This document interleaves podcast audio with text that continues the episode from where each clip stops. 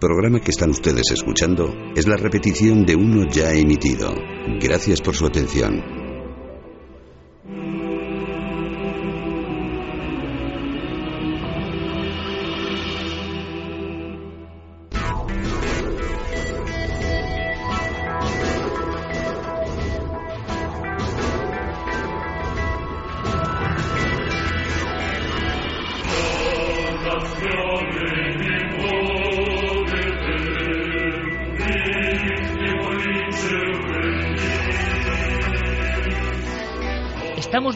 Por unas carreteras serpenteantes.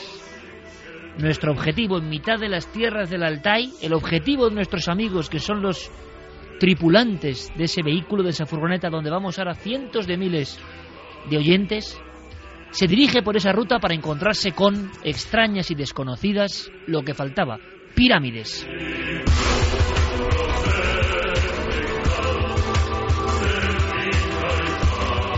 Una zona, repito, donde no ha habido apenas investigaciones ni equipos de reporteros de nuestras televisiones. Una zona desolada oficialmente y resulta que está llena de secretos, misterios, leyendas, arcaísmo, ancestralidad y magia.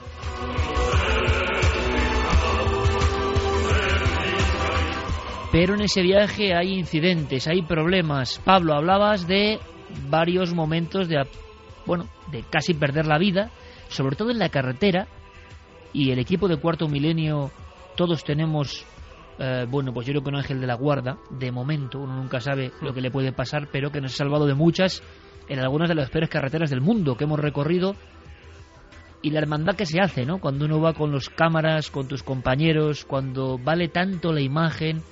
Es muy curioso y un día podemos hablar de eso, ¿no? De aventuras y anécdotas, porque ya no es para un programa, sino el valor casi antropológico, etnográfico, porque uno sabe que está recogiendo cosas que quizá ya no vuelvan nunca, o que no se conozcan nunca. Uno es depositario de todo ese saber. Y entonces cualquier incidente, yo lo he visto en muchos de nuestros compañeros, en José Alberto, en Marcos Macarro, y me ha sorprendido. Hemos tenido incidentes en las carreteras eh, de varios países. Chile, Tú, tú ejemplo. mismo, ¿no? Y que Sí, sí, en muchas veces, muchas veces. Chile, en aquella Francia, ruta, con las cuevas, eh, en la aquella ruta nieve. que era la peor, eh, considerada la peor de América, que es decir mucho, eh, en la isla de Pascua, incidentes y ver cómo los cámaras se aferran ¿no? a su aparato, donde están las cintas, donde están los documentos, los discos. Bueno, pues vosotros vivís de nuevo esa dinámica, ¿no? El peligro en la carretera cuando enfilabais hacia las pirámides. ¿Qué pirámides, Pablo? Bueno, visitamos varios burganes que son, como lo llaman, es ese término, ¿no? Kurgan. Kurga- perdón, kurganes, kurganes, que son el término que dan a montículos eh, construidos, edificados por los escitas. Estamos hablando de... eh, hay dos grupos de es- escitas, los del Mar Negro y de esta región del Asia Central. Estos son los más antiguos, digamos. ¿De ¿no? qué fecha estaríamos hablando más Estamos o menos? hablando de Pablo? la edad de bronce, estamos hablando de periodos de 3.000 años aproximadamente. Estos serían, eh, digamos, precedentes de los escitas. Los escitas, como tales, cuando entran en la historia, es eh, un milenio antes de Cristo, eh, 700 años es cuando aparecen los primeros testimonios. Estamos hablando de pirámides con 3.000 años, que ¿cómo son? Físicamente, las estamos Son- viendo ahora. eh, visitamos algunas que están sin excavar, eh, son de altura, puede variar entre 7, 10 metros de altura, algunas de ellas posiblemente anteriormente eran mucho más altas porque se han desgastado, se han perdido piedras. Otras han sido exca- ¿no? excavadas también. excavadas también. Y aquí ah, y hay un referente importante. Antes mismo, mismo de embarcar para esta aventura, fuimos al Museo de Arqueología de Alicante y allí mm, pudimos grabar eh, varias piezas muy importantes de la cultura escita y de esta región, especialmente de la tumba de Pazirik. Esta de las tumbas más importantes de toda Asia. Fue encontrado un gran soberano conservado, muy bien conservado, con el cuerpo todo tatuado con criaturas fantásticas, entre ellas los grifos, y ahí volvemos otra vez al tema mitológico. También caballos, fue enterrado ese soberano con sus caballos, su- la piel de esos caballos también estaba tatuada con figuras mitológicas, monstruos La piel de los caballos. de los caballos también. Eh, Juan Antonio y yo lo vimos esto hace 10 años ¿no? aproximadamente en el Museo de San Petersburgo, en el Hermitage. Está allí que tuvimos, además estaba cerrada la sala, una cosa rara, ¿no? Una señora allí que nos abrió la sala totalmente a oscuras. Entramos y vimos uno de los tesoros más impresionantes de toda Asia. Y tuvimos la oportunidad de ir a una región próxima donde estaba este kurgan de, de Pazerik y donde había otros totalmente vírgenes en el aspecto de no estar excavados. Y visitamos dos grupos de ellos. Y el más impresionante de todos es el de, llamada, la zona llamada Caracol. Son dos, ahí existen dos eh, y, y también una estela, un conjunto de estelas que ellos asocian también con enterramientos humanos. Estas estelas según nuestro punto de vista, por lo menos que yo a mí me pareció, serían como marcos astronómicos. ¿eh? Hay teorías de que podían tener orientación astronómica, pero claro, están sin estudiar estas, y una cosa importante, estos lugares. Juan Antonio, se habla de anomalías magnéticas en torno a esas pirámides. Efectivamente. Cuando decimos estelas, primero quería un poco aclarar, nos estamos refiriendo, para que los oyentes puedan concretarlo mejor, eh, a una especie de menires mucho más altos que la altura de, un hombre, pueden tener, pues yo creo que podrían tener alguno de ellos hasta tres metros, dos metros y medio, mucho más. Y están clavados ahora están un poco inclinados por la acción del tiempo, eh, junto a esos kurganes. Los kurganes eh, se erigen normalmente en el centro de un anfiteatro, un anfiteatro formado por las montañas del lugar, montañas que pueden estar a lo mejor a 20 kilómetros, pero en cuanto empiezas a dar, a moverte, a, rondar con la vista todo lo que, lo que estás viendo, eh, te das cuenta de que estás en el epicentro de un lugar, de un lugar que ellos le dieron una especial atención. Un lugar sagrado. Exactamente. Eh, no hay templos, están los propios kurganes, estos túmulos funerarios donde se han encontrado estos restos. Eh, pero ¿por qué estaban allí? Yo no lo puedo decir, pero sé, porque lo he visto, lo que uno puede sentir ahí. Estábamos en, este, en, este, en esta zona de Caracol, eh, no muy lejos de un lugar, Bichiktu Bom, es la aldea que estaba, estaba unos dos kilómetros podrían dar de nosotros. Eh, podéis imaginaros las montañas, bosques preciosos en otoño. Eh, también manadas de caballos, jinetes que pasaban de vez en cuando por los alrededores. Y bueno, pues vamos a comprobar lo que ya nos habían contado, que en estos sitios había anomalías magnéticas.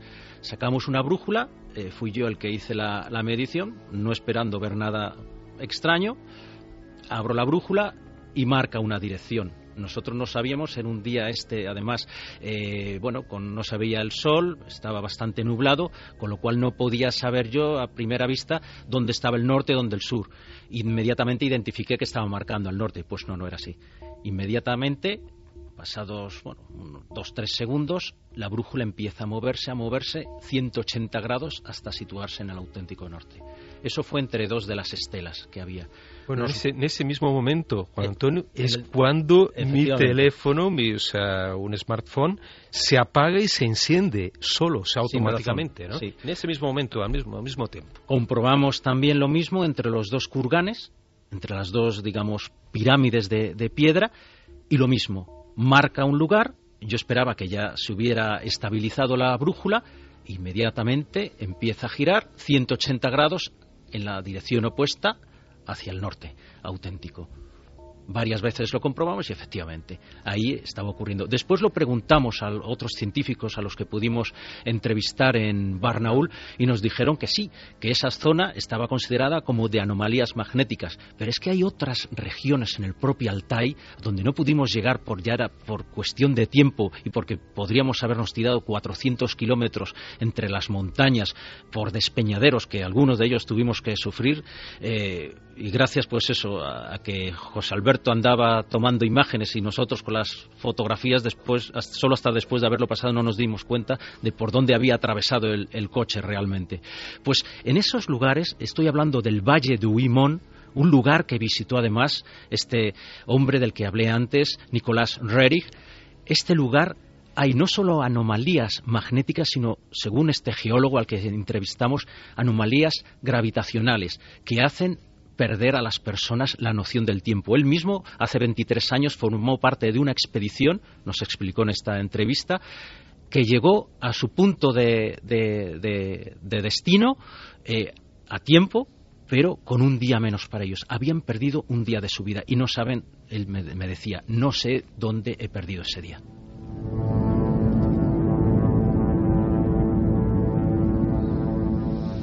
En fin, sorpresa tras sorpresa en lugares remotísimos. Vamos con algunas preguntas, si os parece, porque nos queda el último expediente. Hay muchísimos de contar, pero esto es, bueno, el viaje de privilegio que todos los oyentes de Milenio creo que, que debíamos tener, y me incluyo en este caso como oyente también, claro que sí.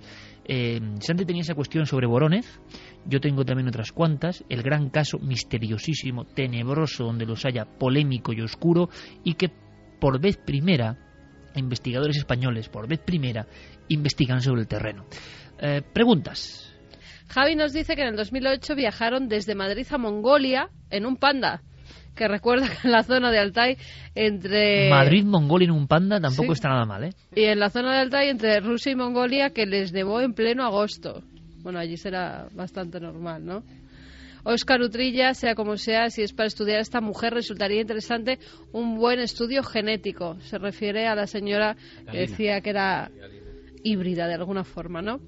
Raquel dice a esta gente no se le podría hacer un estudio genético porque eso podría dar una información valiosísima en caso de confirmarse que tiene algún marcador extraño.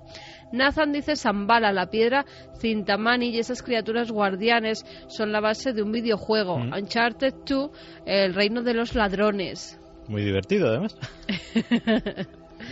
Dice, sin decepcionaros, pero los supuestos poderes de Kulagina se dieron a conocer al mundo durante la Guerra Fría y por lo tanto solo son propaganda soviética de la época. ¿Qué opináis de esta cuestión, por ejemplo? Personas que piensan que era solo propaganda no, creo, ¿eh? a pesar que lo usaban como propaganda también, ¿eh? y eso estimuló a Estados Unidos incluso, ¿no, Santi, a, desarrollar también sus propios. De hecho, curiosamente, eh, el flujo de información desclasificada de la antigua Unión Soviética es relativamente pequeño pero sí que eh, del otro lado del telón de acero de los norteamericanos hay mucha información y precisamente archivos desclasificados no de la CIA sino de la DIA, de la, ah, del Servicio de Información de la Defensa, o sea, del, del Ejército, eran los que precisamente en un, eh, en un eh, documento de varias páginas que tengo que se titula eh, el, estudio de la parapsicología en el Pacto de Varsovia, daban como ciertos no solamente el caso de Nina Kulagina, sino otra serie de experimentos en visión remota, eh, con animales, con telepatía, etcétera, etcétera, y precisamente ese documento recomendaba al Pentágono lo que decía antes, que precisamente para no quedarse atrás tenían ellos también que experimentar en secreto en las mismas cosas. ¿Propaganda? Pues no lo sé si se puede llamar propaganda. Desde luego con los científicos, con los físicos cuánticos nucleares con los que hablamos, eh, más podría calificarlos de disidentes y muy displicentes desde luego con el poder soviético. Raquel decía, puede ser que en esa zona haya vetas de magnetita o algo así. Bien pudiera ser. El caso es que la brújula se movía sola. Y también es curioso que algunas culturas siempre se arriman a estos lugares donde hay magnetitas sin tener conocimiento de ello, ¿no? José Colas dice que valor hay que tener para adentrarse en Rusia en busca del misterio. Hace dos semanas recorrí Polonia durmiendo en pequeños pueblos, entre bosques, lagos y niebla, y me lo hicisteis pasar muy mal con vuestros podcasts, especialmente con la psicofonía del infierno. Y yo no iba a buscar nada misterioso. Brun dice, ¿tiene que verse símbolo algo con el aparatoso caso Humo? Pregunta sobre Voronez. Y aquí hay que hablar de que esos niños. ¿Cómo resumiríamos Voronez? Bueno, aquella tarde de finales de septiembre de 1989, el telediario, mm, presentado por Mariñas. ni más ni menos, empezaba con ovnis sobre Rusia. Unos niños aseguran haber visto no solo un objeto volante identificado, una especie de globo luminoso, mm, colores. Eh, se ha hablado de todo tipo de detalles, pero esto aterriza o se posa muy cerca del suelo, algunos dicen que deja algo en el suelo, en un parque al sur de la ciudad de Voronez, eh, unos 500 kilómetros de Moscú aproximadamente. ¿no? Em, los niños que se quedan allí, algunos parece que vienen aterrorizados, os doy, os doy ahora mismo la versión oficial y a ver qué me contáis vosotros que habéis estado ahí. Los niños observan la salida de tres gigantes de ese objeto, tres gigantes de unos tres metros de altura, impresionantes. Algunos afirman de eh, quizá que haya mm, dos o incluso tres agujeros o orificios que parecen ojos. Se habla también en el primer testimonio que pasa a la agencia TAS, la agencia soviética, de la presencia de algo parecido a un robot o a un maquinario, y uno de los niños aparece y vuelve a desaparecer cuando le señala o le apunta uno de los seres. La noticia, el teletipo que da la vuelta al mundo, que Mariñas cuenta en el telediario y que sobrecoge a, a todo el universo prácticamente de la ufología porque parecía un tema muerto, es que encima físicos de la Universidad de Voronezh y de Moscú han descubierto anomalías en el lugar e incluso unas extrañas sustancias o piedras. Poco después, el silencio absoluto. Los niños se convierten en fantasmas. La polémica total. Nadie llega de nuevo a las pruebas, pero han seguido pasando cosas. Ese parque ha seguido su vida después del comunismo y una vida que parece sórdida, por lo que cuentan nuestros compañeros. Yo tenía un especial interés en saber cómo era ese parque. ¿Os imagináis? En una ciudad industriosa al sur esos niños, esos niños que llegaron a hablar para la agencia soviética, dando la cara. Vimos esto, pero los niños crecieron, sus vidas se separaron. ¿Qué pasó en Voronezh en aquel parque, en aquel día de final del 89? Nos quedaron unos dibujos y en uno de ellos, aparte de los seres, una especie de esfera y en su mitad, y nunca nadie lo ha entendido, un signo. Una H, una especie de H, le curváis un poco los laterales y una barra en su mitad. Pablo, investigación en Voronezh y si queréis empezamos con este corte. Fyodor Kiseliev, biólogo y periodista de Voronezh. Le escuchamos y nos contáis más cosas. Cuando llegaron por primera vez les pidieron a los niños que no les mostraran el lugar donde había ocurrido. Вот, и Генрих прошел с рамками, он Генрих оттуда, по той дороге несколько раз. Прошел здесь и абсолютно точно, y абсолютно точно указал то самое место, mostró exactamente el lugar donde después los niños confirmaron que se había producido el, el aterrizaje. Вот. Потом именно вот на этом месте было зарегистрировано повышенная напряженность магнитного Es justo en este lugar donde sus mediciones demostraron que había una elevación del, del campo magnético. Os aseguro, yo no es mitómano, que, que, que, en fin, se me ponen los pelos de punta. Borónez, el lugar de los hechos, y la confirmación entonces, compañeros, Pablo, de que la ciencia, los físicos se interesaron por el tema. También se habló de propaganda y de noticia falsa. No, no, los científicos se habían interesado en la llegada de ese objeto volante no identificado con supuestos humanoides. Sin duda. Y además ahí estuvieron involucrados, se creó una comisión en aquella época de la Universidad de Borones para investigarlos con geofísicos. Entre ellos estaba este famoso geofísico eh, Silanov, que Juan Antonio consiguió contactar por teléfono, llegó a hablar con él, pero infelizmente, dadas sus condiciones muy precarias de salud, no pudimos ah, tratar con él le habían amputado una pierna no hace mucho tiempo, él estaba mayor. Él, se puede encontrar por internet la página que él, pero sin embargo pudimos acceder a Kisiliev, que bueno, nos, nos dio muchos, muchos detalles al respecto. Además, Kisiliev fue la persona que atendió a Jacques Vallée cuando estuvo, no sé si en ese mismo año, el año siguiente, allí en Moscú, no le dejaron, él nos dijo que a Vale no le dejaron ir a, a Vorones para investigar. Porque siempre había un hermetismo brutal con este caso. Aparentemente sí, y, y la verdad es que los mismos científicos nos contaron que Kamtensky, ¿no? También, sí. Stanislav Katminsky. Fue una entrevista para mí decisiva y muy, muy importante en este viaje que, que, hicimos. Él no se quería meter en el tema de los humanoides, ni mucho menos, pero sí que estaba seguro de sus investigaciones que allí había pasado algo, que había, los niños habían visto algo. Eh, según hablábamos, eh, él llegábamos a una conclusión.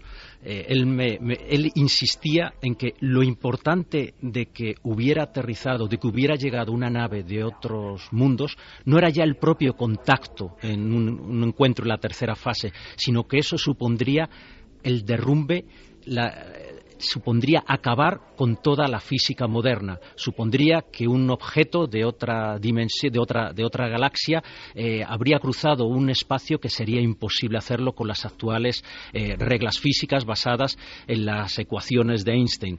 La ley de... Em, ecuaciones físicas que están en entredicho, precisamente. Efectivamente, nosotros hablamos sobre el tema del CERN, eh, este experimento en el que los neutrinos, un neutrino ha podido alcanzar una mayor velocidad de la luz, y él me dijo, es eso de lo que estamos hablando. O sea, el que aterrice una nave extraterrestre no es nada con el hecho de que de pronto tenemos que reconstruir la física.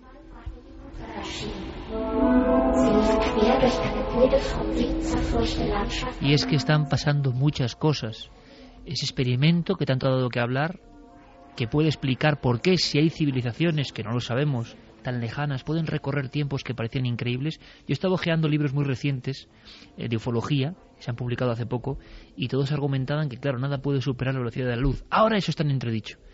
También está en entredicho que el hombre y su concepto artístico mental, su chip prodigioso, sea del tiempo que dicen que es. En fin, estamos resquebrajando un montón de mitos establecidos. Estamos quizá, quién sabe, en la puerta de conocer nuevas cosas. Pero ¿qué pasó en Borónez? Tenía Santi una pregunta pendiente que vamos a escuchar y la va a hacer después de eh, una conversación que mantienes con Anatoly Valentinovich, padre de Julia Solovkova, una de las pocas personas que tiene identidad en ese grupo de niños. Yo creo que es documento importante, ¿no? Seguís la pista para saber qué pasó en ese parque. Escuchamos y ahora lo comentamos. Что вы думали, когда видели, когда слушали, что рассказывали дети, Я был, что они видели? Ну, конечно, удивлен был. И... Se sorprendieron mucho.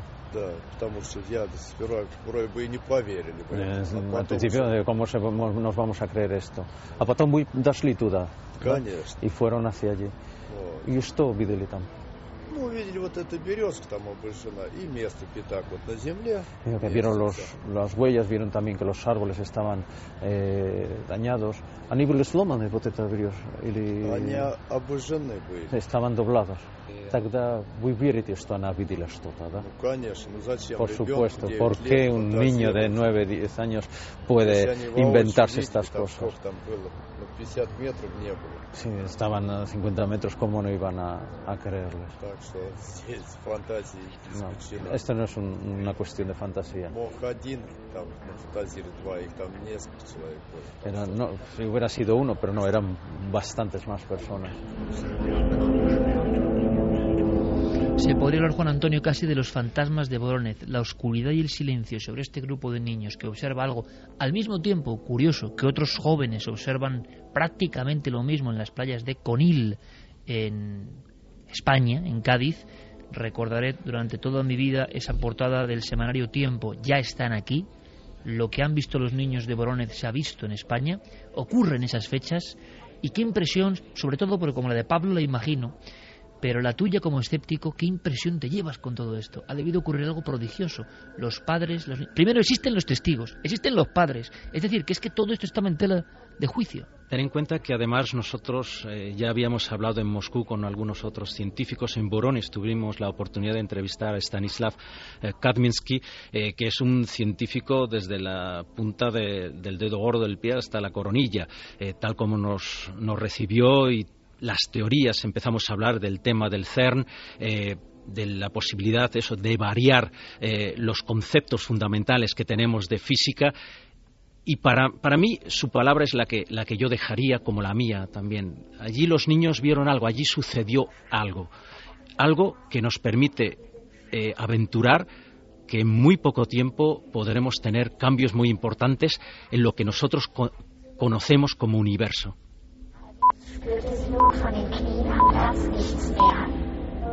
Y con estas palabras que parecen de emisoras de números, Santi, que se las lleva el viento y quedan por ahí, con estos ecos del futuro, con todo esto que nos están nuestros amigos, queda tu pregunta.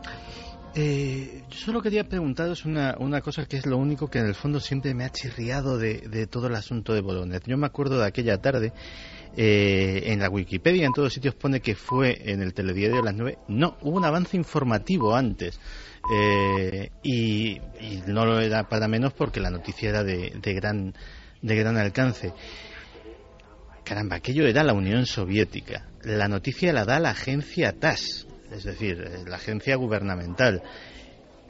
Y todos sabemos lo que era la Unión Soviética, aun ya en esas épocas que ya estábamos casi o, en plena perestroika. ¿Por qué? ¿Por qué eh, creéis que se llega a conocer en Occidente aquello? Una cosa que eh, después de tanta tradición de ocultación, de tanta tradición de oscurantismo, de repente sucede algo tan anómalo y nos enteramos prácticamente eh, a las pocas horas en Occidente. Es lo único que siempre me ha parecido inconsistente de, la historia. En mi opinión puede haber varias explicaciones o, ninguna. quiero decir, pudo ser un cúmulo simplemente de circunstancias y que en ese momento simplemente saltó a la luz y, lo empezaron a dar a lo mejor como una cosa. aquí tenemos una noticia curiosa que se fue hinchando, se fue hinchando y finalmente empezaron a llegar datos de, de todas partes. Tenemos que tener en cuenta también el momento en el que se producía. Estamos hablando del año 89. La perestroika está en plena ebullición y se están dando mucha apertura, se está dando mucha apertura en los medios también de comunicación pudo haber sido cualquier cosa. Mi impresión después de hablar con todas estas personas es que el tema era de suficiente calado como para intentar ocultarlo. Se estaba, ah, no hay que, hay que tener en cuenta que no solo estaba la agencia Itartás, la agencia oficial rusa detrás de ello, había muchos medios locales que ya estaban radiando a Moscú lo que estaba sucediendo. Se estaba levantando la mano en el nivel informativo. Es decir, yo creo que fueron un cúmulo de circunstancias. Eh, un elemento de propaganda soviética que pudo ser todo una construcción. Bueno, eh, yo ahí de pronto me remito a lo que escuché hablar a Porque además, vaya propaganda más rara. No, exactamente. Es decir, que aparecen tres gigantes medio ciclópeos con una especie de androide detrás y nos queda una. Seguiremos investigando ¿eh? y analizaremos todo lo que han traído nuestros amigos, pero ¿y ese signo, Pablo? ¿Se ha sabido por qué uno de los niños o varios niños dibujan el famosísimo emblema de Humo? Bueno, se confirma eso y nos lo dice directamente Miguel Vaz. Miguel Vaz, que es un gran periodista, amigo aquí de Juan Antonio. Jefe mío fue en Moscú. Ahora es el delegado de la agencia F en Moscú en este momento. Y además nos sorprendió porque Juan Antonio me dijo, Pablo, yo creo que él es un poquito escéptico, a lo mejor no te va a contar esto y tal. Y bueno, cuando llega al hotel, lo entrevistamos el hombre, sí, sí, me acuerdo perfectamente de esto. Yo fui uno de los primeros a entrevistar a los niños. Él habla con varios de los niños, habla con los científicos y le dibujan el símbolo este de supuestamente los sumitas. Él es un testigo de cómo eso es dibujado. Y Miguel nos confirma todo eso. Y además yo le pregunto una cosa muy importante, el tema de la piedra porque Iker, así como a ti en aquella época te llamó la atención, yo en el 89 estaba trabajando en el Shopping City News, un periódico en San Paulo siendo la columna Vida Alternativa, y nos llegan en aquella época los cables, los famosos cables, había máquinas inmensas y tal, ¿no? Y el chico, un chico Nisei, me llega, amigo mío, me diga, Pablo, mira esto tal, hay unas uno, están llegando unos cables de Rusia ahora, y yo me digo, ¿qué, demonios es esto? Y vi la noticia de que había aparecido una piedra, después más tarde se habla de una segunda piedra, o cambian los colores propiedades de las desconocidas. Con propiedades desconocidas. ¿Qué pasó con eso? Entonces le pregunto a Miguel, Miguel, ¿y esa historia de, de, de, de las piedras? Eh, ¿Qué conclusión se llega? Pablo, exactamente, no eran piedras depositadas, como se decían, por los extraterrestres o que aparecen de forma mágica. Lo que ah, aparentemente ocurrió es que eh, se recogieron muestras en el lugar de aterrizaje allí en el parque sur de Borones y esas piedras habían sufrido o esa piedra eh, alguna, algún cambio por temperatura, por una temperatura muy elevada. Eso sí, se verificó una, una mutación o un cambio en la estructura de esta, de esta piedra. Y eso es lo que me dijo Miguel Vaz.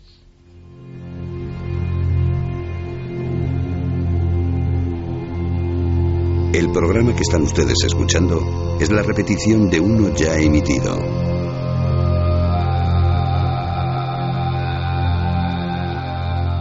Cánticos remotos que proceden además de las tierras del Altai.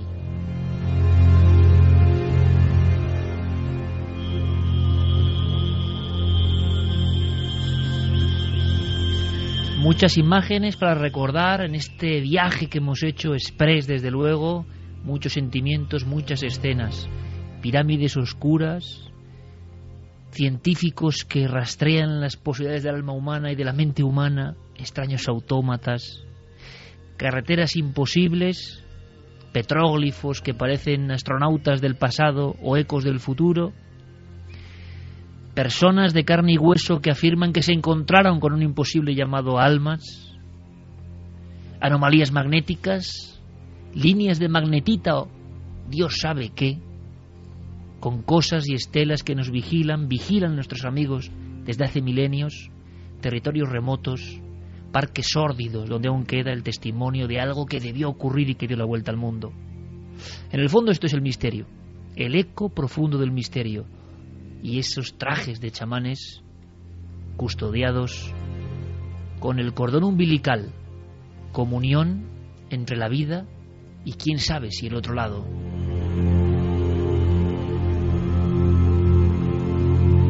Ha sido un privilegio, un lujo y un honor tener estos amigos aquí, no solo aquí, sino en esta expedición donde han sufrido todo tipo de lances con el misterio. Pero qué demonios, ¿acaso estos viajes, cuando luego se reviven una y mil veces, no son auténticas postales? ¿No es estar realmente vivo?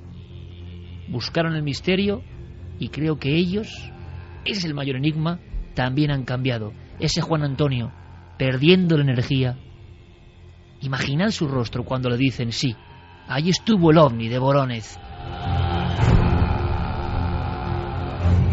Así que que los hados del Altayo sean propicios, que sigamos viviendo muchas aventuras y que vengáis aquí a contarlo porque cientos de miles de amigos han recorrido con la imaginación tierras inhóspitas y mágicas. Pablo Villarrobia, Juan Antonio Sanz, un honor.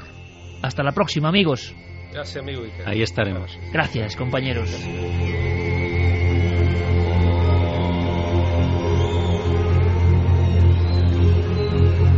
Parece casi esto el cántico, ¿verdad?, de los chamanes, de las estelas de piedra que nos hablan. Pero fijaos cómo es este programa. Pasamos de esto, de la ancestralidad sagrada, a lo que ha pasado en la red. Han sido muchas cosas.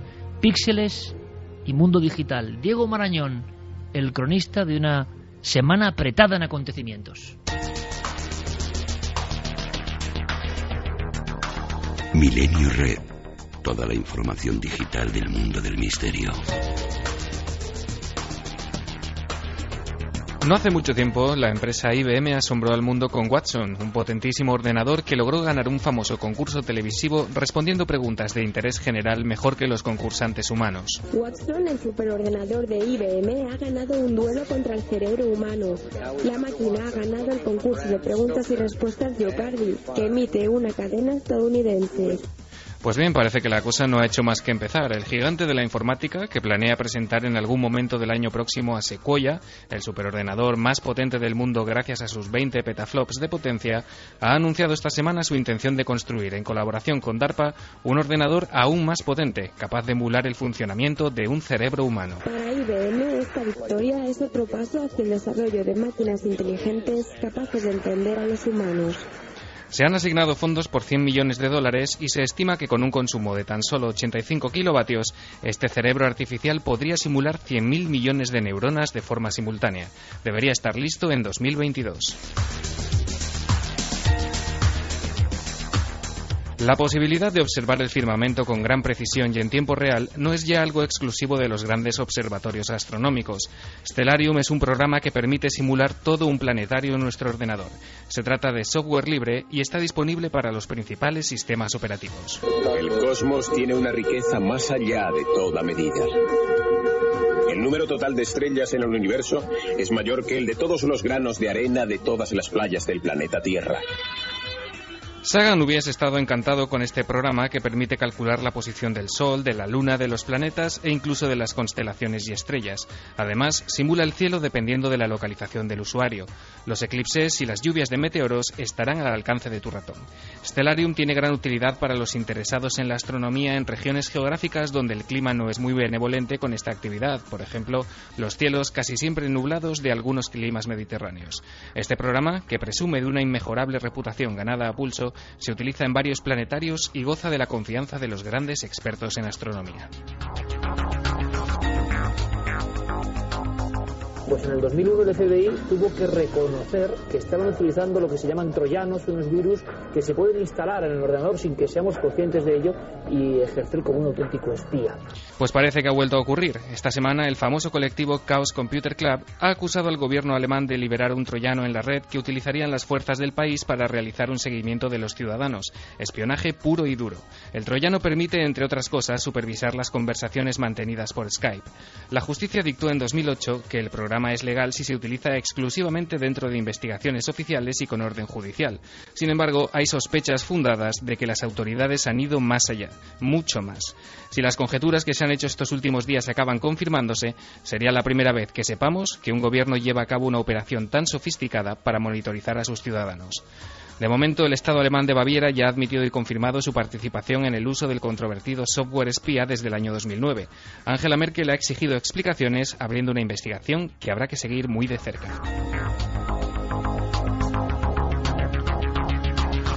Y terminamos hoy con una recomendación para los investigadores y entusiastas de los no identificados.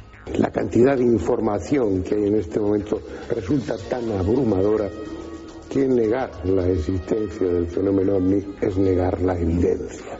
Para comprobarlo, os invito a visitar Informe OVNI, una web dedicada al tratamiento serio del fenómeno que dirige Víctor Martínez, un jovencísimo ufólogo zaragozano. Todo lo que hasta no hace mucho estaba desperdigado por numerosos sitios se encuentra ahora reunido en esta página. Decenas de artículos expositivos y de investigación, críticas de libros sobre el tema, los últimos vídeos o cientos de informes desclasificados por diferentes países son solo algunos de los contenidos que podemos encontrar en esta web, destinada a convertirse en un referente obligado del estudio OVNI. Es todo por esta semana. Como siempre, los enlaces para profundizar en todos estos temas estarán disponibles gracias a Guillermo León en el cuartel general de esta sección. Ya sabéis, ikerjiménez.com, porque el misterio continúa en la red.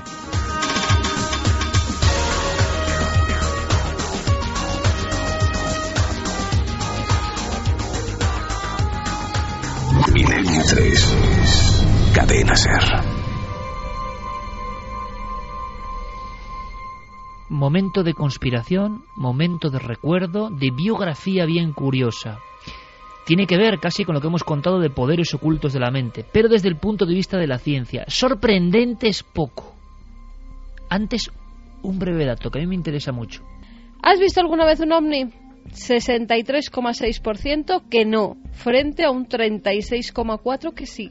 Claro, pero es mucha gente. Eso es lo que te iba a decir. Yo no esperaba que ganase el sí en absoluto, pero. pues yo sí, fíjate. Pero un 36% de la población, o de una muestra de Tú y yo vivimos en ovni juntos, Santi. Sí, señor. claro, pero es un objeto volante no identificado. ¿Quién no ha visto algo no identificado en los cielos? Hombre, ya, pero con enjundia para ser ovni. Bueno, luego es importante, después de lo que va a contar Santi, ¿por qué no recopilas todo eso que está llegando de casos que parece muy interesante? Vale. ¿Te parece? Venga. Yari Martínez, nuestro artista ¿eh? de la música y también en el terreno de juego, nos pone esta música maravillosa, Nixon.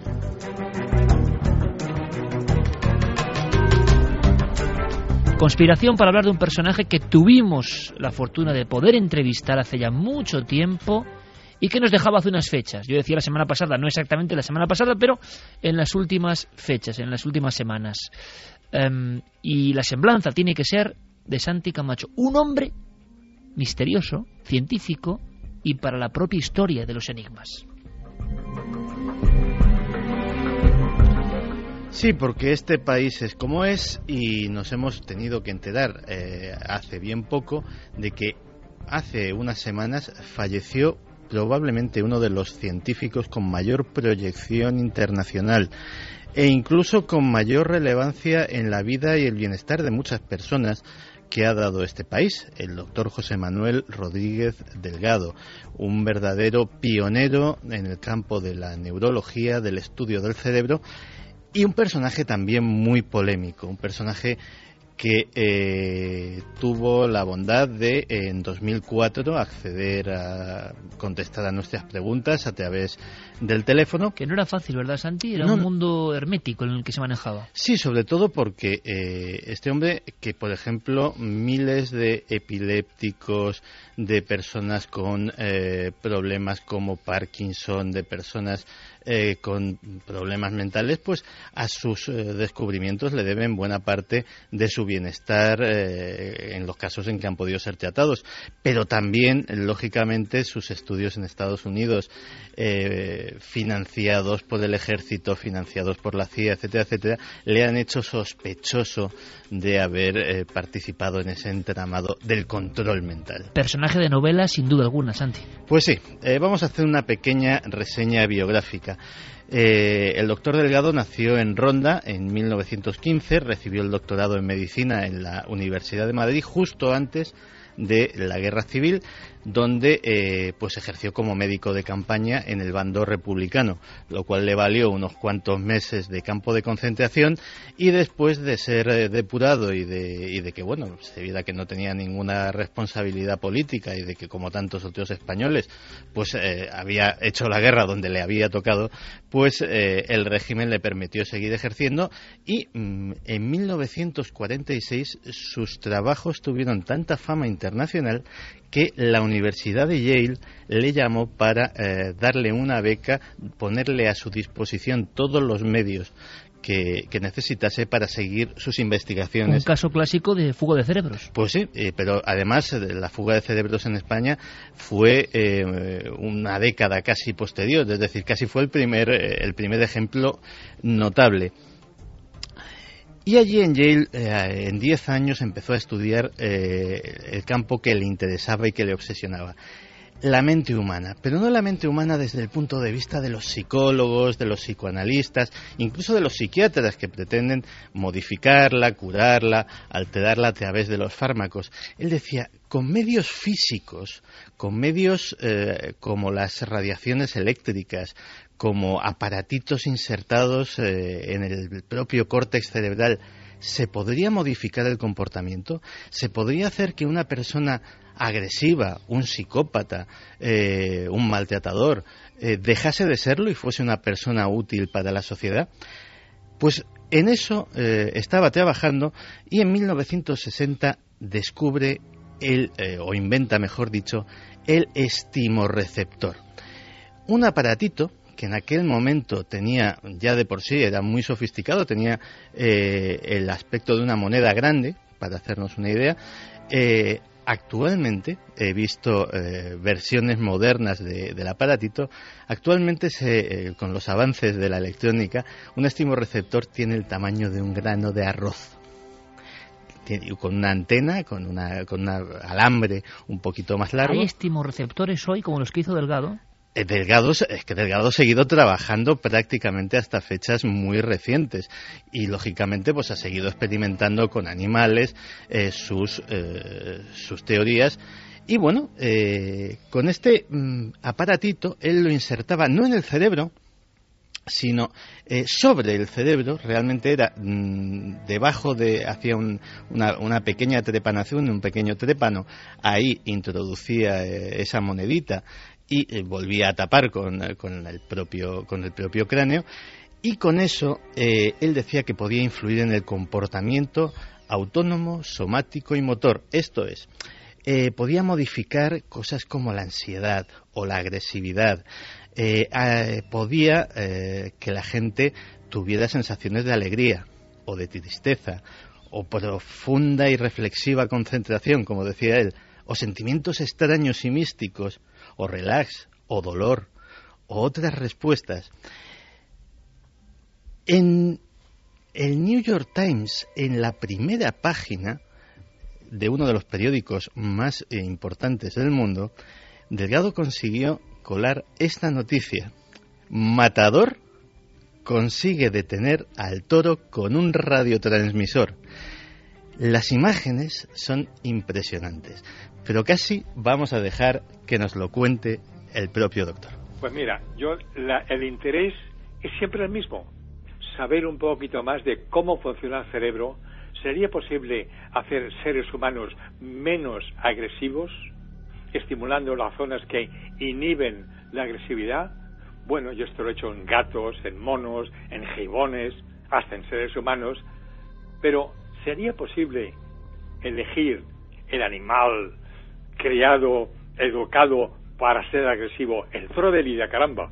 Bueno, pues esto había una finca, la finca de la Alamerilla, en Córdoba, que ahí pues tienen pues toros de raza, toros de lidia, toros sumamente agresivos. La pregunta era, ¿sería posible un toro bravo el inhibir su agresividad y entonces que en vez de vestir a la capa, que se quede tranquilito? Pues sí, señor, eso es lo que hicimos. Uno de mis ayudantes era el cordobés. Los toros son agresivos, peligrosos, y entonces implantando electrodos dentro del cerebro de un toro de lidia y activándolos por control remoto, por radio, entonces yo demostré públicamente que era posible el amansar al toro de lidia. Además, Santi, palabras de una entrevista inolvidable que nos daba Milenio 3. Sí, sí, pero eh, claro, todo esto era lo sabido, pero eh, me acuerdo de la entrevista que, le hiciste y que yo estaba, yo estaba presente aquella noche. Tú le preguntaste al doctor Delgado y dice, vale, un toro de Lidia está muy bien, pero ¿y los humanos? Esto es lo que nos contestó. Si esto lo hago yo con el toro, ¿será posible hacerlo con el chimpancé? ¿Con los seres humanos? Pues sí es posible. Hay zonas en el cerebro, concretamente la cabeza del núcleo caudado, y el septum, que son zonas inhibidoras que inhiben no solamente la agresividad, sino también la depresión. ¿Será esto entonces terapéuticamente, curativamente aplicable? Hombre, yo creo que sí. Yo creo que esta estimulación eléctrica del cerebro tiene una inmensa posibilidad terapéutica en el futuro y que es una cosa que bueno, ahora ya se está empezando a hacer.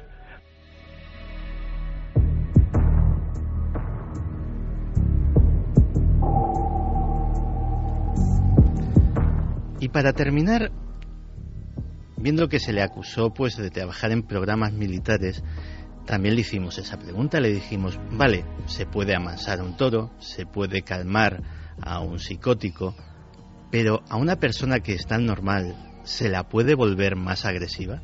Recuerdo que cuando estaba yo trabajando en Yale, en Norteamérica, pues vino un periodista bastante famoso, Augusto Asía, quizá todavía algunos lo recuerden, y estábamos con un gatito, ay, mansito, un encanto, y Augusto hacía, lo estaban acariciando, ay, qué gatito más mono, y dije, oye tú, cuidado, ¿eh?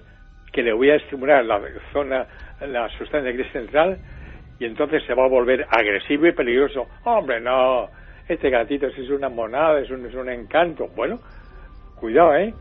Lo estimulo. Oh, lo estimulé, y entonces el gato se puso furioso, y, em, se puso a pegar bocados, eh, le mordió un dedo al pobre Augusto García, estaba sangrando. Es decir, que sí es posible, eh, con las zonas adecuadas del cerebro, el disminuir zonas inhibidoras o aumentar zonas agresivas la conducta agresiva eh, por estímulo eléctrico del cerebro. Sí es posible. Así que vamos a dejarlo ahí, vamos a dejarlo en este pequeño apunte, porque también esta historia yo creo que a lo mejor da para mucho más y tal vez sea momento de retomar algún día todo el extraño tema del control mental a través de esos curiosos implantes. Santi Camacho, como siempre, abriéndonos los ojos, una figura, qué bien lo contaba el doctor Delgado, ¿eh? Qué bien lo contaba, polémico, ¿no? Porque, en fin, hay mucho que hablar y muchas cuestiones éticas o no, pero qué gran comunicador era. Le entrevistamos como con 92 años ya. Y el tipo, fíjate cómo estaba, como una rosa. En fin, Santi, sé que nos va a sorprender con esto en futuras ediciones. Lo sé, lo intuyo. Y prometíamos información porque han llegado muchos casos ovnis interesantes. ¿Alguno pues tendrá que ver con la visión de los últimos días? Mira, Vicente Martínez nos dice, yo personalmente no, pero mi padre fue testigo del famoso ovni de Manises. Trabajaba en el aeropuerto de Manises y, era, y esa noche estaba allí. Por lo que dice, no todo es como han contado las autoridades. Ah, pues, me gustaría mucho entrevistarle, si es posible, que nos dé contacto, por gente como Santi de Cádiz que decía que César era un valiente, que él con ese puesto de trabajo no se hubiera atrevido. Buenas noches, milenarios, ovnis. O sea, un controlador dice que César es un valiente. Sí. que con que, que ha dicho cosas muy gordas. Sí. Carlos María, año 1977, Las Batuecas, Salamanca, un artilugio, dibujó en el horizonte el perfil de una torre almenada a, a toda velocidad y a toda velocidad desapareció en el cielo de la noche. En Las Batuecas, lugar mágico. En el 77. Hace una semana mi hermano vio una luz en un monte, de pronto se elevó unos metros, se apagó la luz, solo se quedaron unos pilotitos rojos y se dirigió hacia él. Pasaron unos 100 metros de altura, nos dice, sobre su cabeza. Era Ramón quien nos lo contaba.